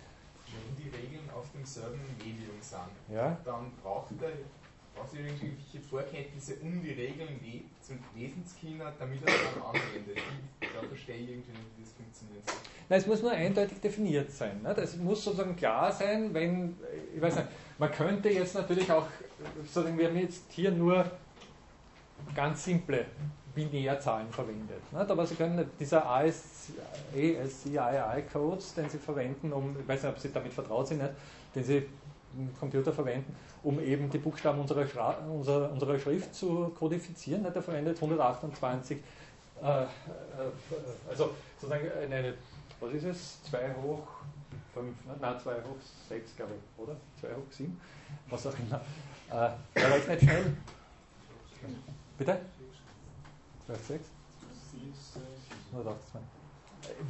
Egal. Also jedenfalls sozusagen viel mehr binär stellen, um eben diese Buchstaben einwandfrei zu definieren. Also ein A hat eben dann, ich glaube, ist es ein sechsstelliger oder ein sieben- oder achtstelliger Code von Binärzahlen. Ne? Und dieser Code ist eindeutig erkennbar. Das System weiß, es geht immer um Achterblöcke, also wenn es jetzt Achter sind, es geht immer um Achterblöcke. Ne? Und er liest jetzt immer sozusagen diese, diese Achterblöcke und das, was er darin dann an Nullen und Einsen findet, interpretiert er als, als A, als B, als C, was auch immer sie dann hineingetippt haben. Und es gibt genug her, um eben auch Sonderzeichen und also all das, was Sie da in einem normalen Word Processing Program an, an, an Zeichen finden, können Sie damit äh, chiffrieren bzw. dechiffrieren. Das ist sozusagen die Summe. Es geht nur um ein Eindeutigkeit. Blöd wäre es, wenn eine Zeichenfolge für zwei Zeichenstünde oder zwei Zeichen also das, das würde nicht funktionieren. Das geht natürlich nicht. Aber sonst geht es um eine Eindeutigkeit und diese Eindeutigkeit muss gegeben sein. Natürlich ist es sozusagen, wenn man sich das vorstellt im Hinblick auf heutige Maßstäbe, extrem umständlich und wenn es wirklich ein einzelnes langes Band wäre und diese, dieser Lesekopf dann immer dahin rattern müsste bis zu der Position, wo er gleichsam die Adresse dafür bekommen hat ne? und dann wieder zurückfahren, um hier was vorzunehmen, dauert endlos. Also da hätten Sie keine Freude mit so einem Computer. Ne? Es geht sozusagen nur um das theoretische Konzept. Heute haben wir eine Vielzahl von Möglichkeiten, um dieses Lesen und Schreiben abzukürzen und gleichsam auch die Bewegung des Lesekopfs. Das ist alles nur mehr virtuell. Also da bewegt sich nichts äh, da drinnen. Aber im Prinzip ist es äh, das gleiche Prinzip. Es geht sozusagen wirklich nur ums Prinzip dieser Maschine. Aber auch da, das wissen Sie, es geht um ein Medium. Um es ein bisschen deutlicher zu machen, Sie können ohne weiteres, Sie kennen diese berühmten Geschichte, was nicht, Word Count. Also gibt in jedem Word Processing äh, Programm gibt es ein, ein, ein, ein, kleines Subprogramm, also eine, ein, Unterprogramm, mit dem Sie zum Beispiel die Worte in einem Text zählen können. Also wenn Sie irgendeinen Text geschrieben haben, drücken Sie da drauf und der spuckt aus, wie viele Worte da in dem Text drin sind. Oder wenn Sie wollen, wie viele Zeichen in dem Text drinnen sind und vieles mehr. Ne? Klar, simpel, aber Sie können selbstverständlich mit diesem Word Count auch zum Beispiel Computerprogramme die Worte zählen. Auch Computerprogramme bestehen ja im weitesten, also Codes, nicht? bestehen ja im weitesten Sinn aus Worten, wie immer die dann definiert werden, nicht? aber auch kleinen Subeinheiten. Und Sie können ohne weiteres diese, äh, diese Worte in dem äh, Programmcode zählen. Ja? Damit wenden Sie gleichsam ein Programm auf oder verwenden den Input, verwenden den Code eines, eines Programms als Input für ein anderes Programm. Und Sie können selbstverständlich auch, auch das ist kein großes Problem, das WordCount-Programm auf sich selbst, auf seinen eigenen Code anwenden. Also Sie können ohne weiteres sagen, zähle jetzt mal, wie viele Worte notwendig sind, um dich selbst zu schreiben. Also wenn Sie das in einem Texteditor öffnen, dieses WordCount-Programm, dann sehen Sie die einzelnen Programme und dann Sie, lassen Sie das Programm drüber laufen und erzählt brav, wie viele Worte er selbst enthält. Also diese klassische Selbstbezüglichkeit da. Also soweit keine große Geschichte. Und das ist jetzt sozusagen das, das äh, äh, Konzept der, der universellen Turing-Maschine. Jetzt muss ich nur selbst nachschauen, um, um da, ja, genau, um sie abschließend noch auf diese wirklich sehr abstruse Geschichte, die jetzt sozusagen auch die Grenzen der Computability äh, vorgeführt hat. Ich habe ja vorher gesagt, der Turing hat gleichsam in dem einen Aufsatz auf der einen Seite genau definiert, formal definiert, was Computation genau heißt, ja, und indem er eben diese Turing-Maschine entworfen hat, indem er den Computer vorweggenommen hat. Aber er hat zugleich auch, und das war das Spannende, die Grenzen der Computation, also die Grenzen dessen, was Computer können, äh, markiert. Mit einer sehr selbstbezüglichen und komplexen Geschichte, die, wie gesagt, äh, am besten mehrmals durchdacht wird, um sie ein bisschen äh, sich äh, auf der Zunge zergehen zu lassen. Ja, das hat damit zu tun, dass sie, ja, wer immer schon sich mal versucht hat, oder vielleicht in der Schule, ich glaube heutzutage hat man ja Programmieren meistens in der, meistens in der Schule, äh, oder die meisten von Ihnen vielleicht schon mal gehabt, äh, weiß, was ein Infinite, Infinite Loop ist, oder weiß, wer weiß es nicht, stellen wir die Frage. Wer weiß es? Okay, ja. Wenn Sie den Computer aufhängt, auf Deutsch gesagt. Ne? Also, so, Sie können sich vorstellen, wir, wir haben hier ein Regelset äh, gegeben, was der Computer tun soll, und wir haben dazu gesagt, wenn du, was weiß ich, dann irgendwann in einem bestimmten Zustand bist und auf eine Null triffst, dann bleib stehen. Ja?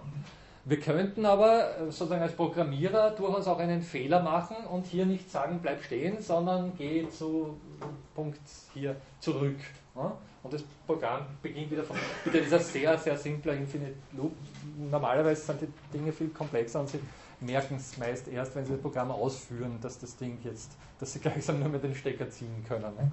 Also äh, so ein Programmieranfänger sind da besonders äh, anfällig für solche Geschichten äh, ist nichts anderes als ein uneindeutiger äh, Programmbefehl. Also ein, ein, ein, Befehl, der gleichsam äh, den Computer in seiner Ausführung zu einem Punkt äh, zurückführt, wo er die ganze Prozedur von, von vorne beginnt. Das ist ein Infinite Loop oder ein unendlicher, eine unendliche Schleife, wenn Sie so wollen. Also der, der hängt sich auf. Sie merken es dann meistens dass gar nichts mehr, daran, dass das gar nichts mehr geht. Deswegen, und bitte, ich meine, heutige, heutige Computerprogramme sind in der Regel mehrere Millionen Zeichen lang. Ne? Und Befehle lang und tausende von Befehlen, die, die nacheinander abgearbeitet werden. Ne? Und die Geschichte äh, sozusagen vorab zu finden, was denn jetzt einen solchen Loop verursacht, ist eine extrem haarige Geschichte. Also das ist sozusagen einer der großen Spezialgebiete der Informatik, darauf zu achten, dass keine solchen Loops entstehen. Und deswegen auch die vielen Testläufe, die notwendig sind, um ein Programm sicher zu machen. Weil, was nicht, Sie testen äh, 99 Möglichkeiten und der User ja, also mit sehr großer Wahrscheinlichkeit, wenn es viele User sind, wird er irgendwann die hundertste Möglichkeit, die sie nicht getestet haben, dann doch auch ausprobieren und damit so einen Loop auslösen. Und das Programm stürzt ab und er beschwert sich fürchterlich beim Programmierer, wieso bitte das Programm nicht funktioniert. Ne? Also das sind so die Klassiker bei dieser ganzen Geschichte. Also solche Infinite Loops sind sehr haarige Geschichten. Deswegen ist es natürlich fein, wenn man sich sowas wie einen Infinite Loop Detektor zurechtlegt, also ein Programm, ein anderes Programm, das feststellen kann, ob ein Programm anhält oder nicht anhält. Und wenn ich es so formuliere, dann merken Sie vielleicht bereits, was da dahinter steckt, das berühmte Halteproblem. Das war gleichsam die große Frage, die mit diesem Hilbertschen Entscheidungsproblem äh, zusammenhängt. Gibt es eine formal richtige, definitive Prozedur, die entscheiden kann, ob eine Aussage wahr oder falsch ist, gibt es eine formal richtige Prozedur, die äh, entscheiden kann, ob ein Programm anhält oder eben nicht anhält. Das ist diese Problematik des Infinite Loop Detektors. Der stellt einfach fest, ob dieses Programm irgendwann mal zur Ruhe kommen wird, also irgendwann mal stehen bleiben wird und ein Ergebnis liefern wird, oder ob es unendlich zu laufen beginnt. Also hier ja, wäre jetzt kein großer Aufwand zu. Äh, also wäre wär nicht viel zu tun, um so einen Detektor äh, zu schaffen, lässt sich machen, weil Sie können ohne, ohne weiteres vorstellen, dass man diesbezüglich auch sehr komplexe Programme schreiben kann, wo die Sache nicht so einfach ist. Okay. Und äh, ja. So. Sie können sich vorstellen, also wir unterscheiden nochmal, wir haben gleichsam einen Input, hier das, was berechnet wird, und wir haben die Maschine, die das berechnet. Und dieser Detektor wird jetzt gleichsam die Maschine mit diesem Input laufen lassen und diesbezüglich überprüfen, ob diese Sache, äh, ob, ob diese ob dieser Input mit dieser Maschine anhält und äh, Turing schlägt vor, das so anzuzeigen. Das heißt, wir haben hier den Detektor, hier mit H für halten, anhalten äh, angeschrieben. Wir haben hier die Maschine und wir haben hier den Input. Die Maschine und der Input sind beides Codes natürlich, weil es ja, wie gesagt, auf einem Band die Möglichkeit gibt, den Input und die Regeln für die Bearbeitung des Inputs zu notieren. das ist beides Input.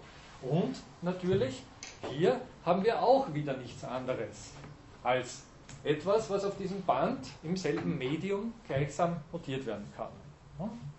Also Sie haben sozusagen eine Maschine, die einen Input bearbeitet und Sie haben hier nochmal eine Maschine, die wieder einen Input bearbeitet sozusagen der erste Schritt dieser, äh, dieser Möglichkeit. Genau. Und jetzt kann man sich vorstellen, dass man eine Maschine H', also ein, wieder einen Detektor gleichsam baut, der wieder eine Maschine überprüft, aber diese Maschine ihren eigenen Input gleichsam zum, Entschuldige, ihren eigenen Code als Input bekommt.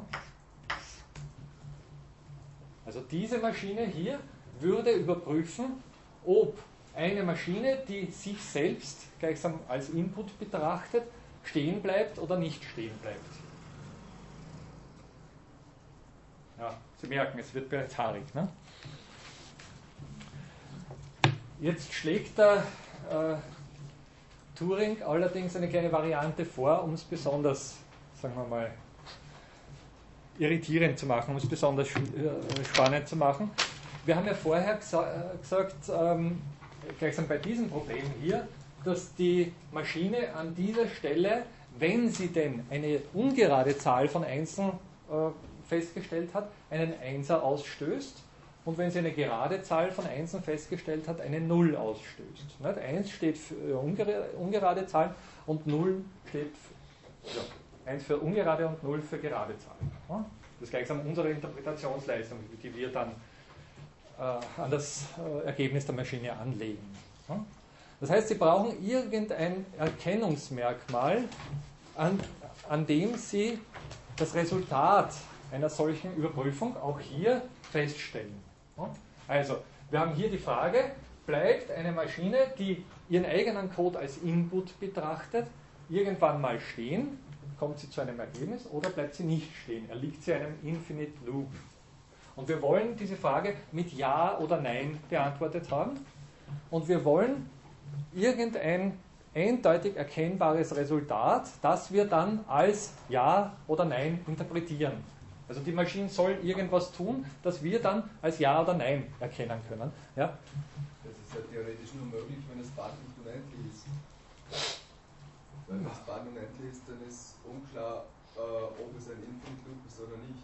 Naja, also sozusagen das Band na, bitte verwechseln Sie jetzt Loop nicht mit, mit einfach äh, Durchlaufen eines, eines, äh, einer unendlichen Schleife im Sinne, dass das Band. Äh, nein, nein, nein, nein, nein ich nicht, aber äh, es ist unklar. Es, ist, gibt ja kein Regelwerk, ähm, nachdem ich feststellen kann, ob, ich, äh, ob der Algorithmus maximal abgearbeitet wurde.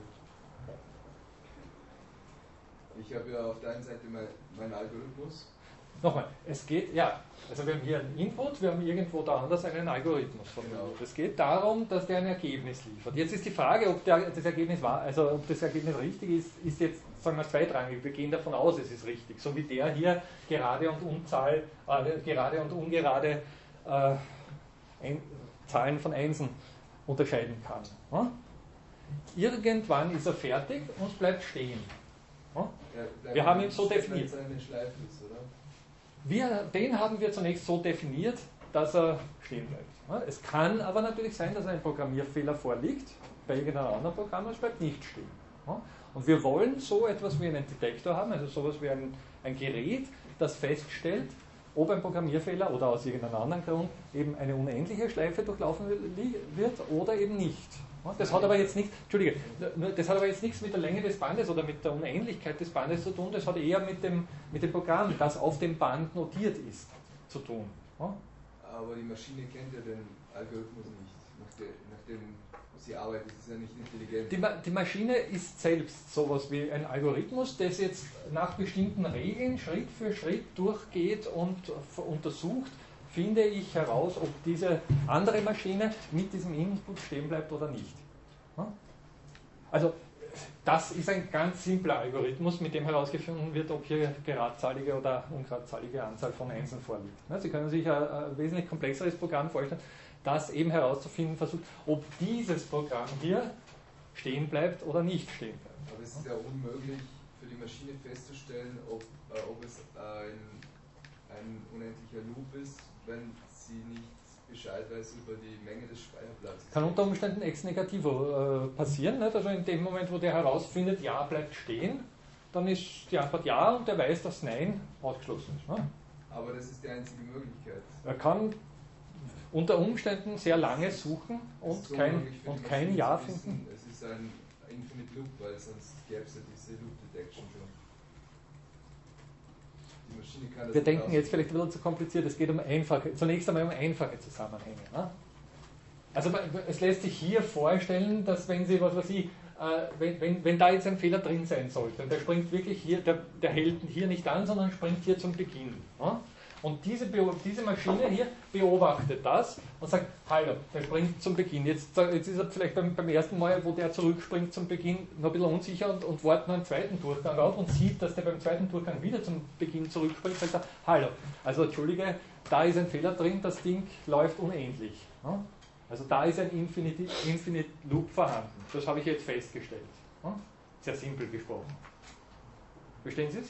Ja klar, es kann ja sein, dass der Algorithmus die ersten dreimal ähm, sagt, okay, wenn du äh, ja, auf Null spielst. Der kann aber den ganzen Algorithmus lesen. Also es ist nicht so, dass da irgendwo versteckt noch zu der Fußnote, also aber beim 25. Mal dann springst du nicht zurück, sondern bleibst stehen, sondern er kann den ganzen Algorithmus lesen. Die Meta-Maschine ist so intelligent, dass sie den Algorithmus kennt, oder ist die genauso die, dumm wie die... Die äh, geht genau, genau so, wie diese, dieses Programm geht die auch den ganzen Algorithmus durch. Also es wird nicht gleichsam mit, mit, mit Taschenspielertricks gearbeitet, so dass da irgendwo versteckt noch ein zusätzlicher Code stehen würde, der irgendwann im 45. Durchgang zur Anwendung käme, sondern diese Maschine geht so wie das erste Programm, geht auch das zweite Programm jeden Schritt Punkt für Punkt durch und überprüft, ob da äh, Gründe vorhanden sind, äh, einen Loop anzunehmen oder nicht. Ne? Und liefert ein Ergebnis ich, ich weiß, es ist eine haarige Geschichte. Also äh, nochmal, es gibt ja auch im, im, Internet unzählige Darstellungen, die vielleicht besser sind als meine. Ich, ich habe versucht, das so, so, gut wie möglich, ui, wir sind schon über der Zeit. Wir werden Sie das nächste Mal nochmal kurz durchnehmen. Wir sind leider jetzt gar nicht ähm, am Ende. Also es geht dann noch einmal darum, wie gesagt, ganz kurz nur, dass er sozusagen annimmt, dass das Stehenbleiben oder Nicht-Stehenbleiben dieser Maschine hier als Signal gewertet werden kann oder als Zeichen gewertet werden kann dafür, ob diese Maschine hier äh, einen Infinite, einem Infinite Loop aufsitzt oder eben nicht. Ja? Und diese, diese Maschine, die gleichsam selbst stehen bleibt oder nicht stehen bleibt, wird dann ihrerseits noch einmal auf sich selbst angewandt.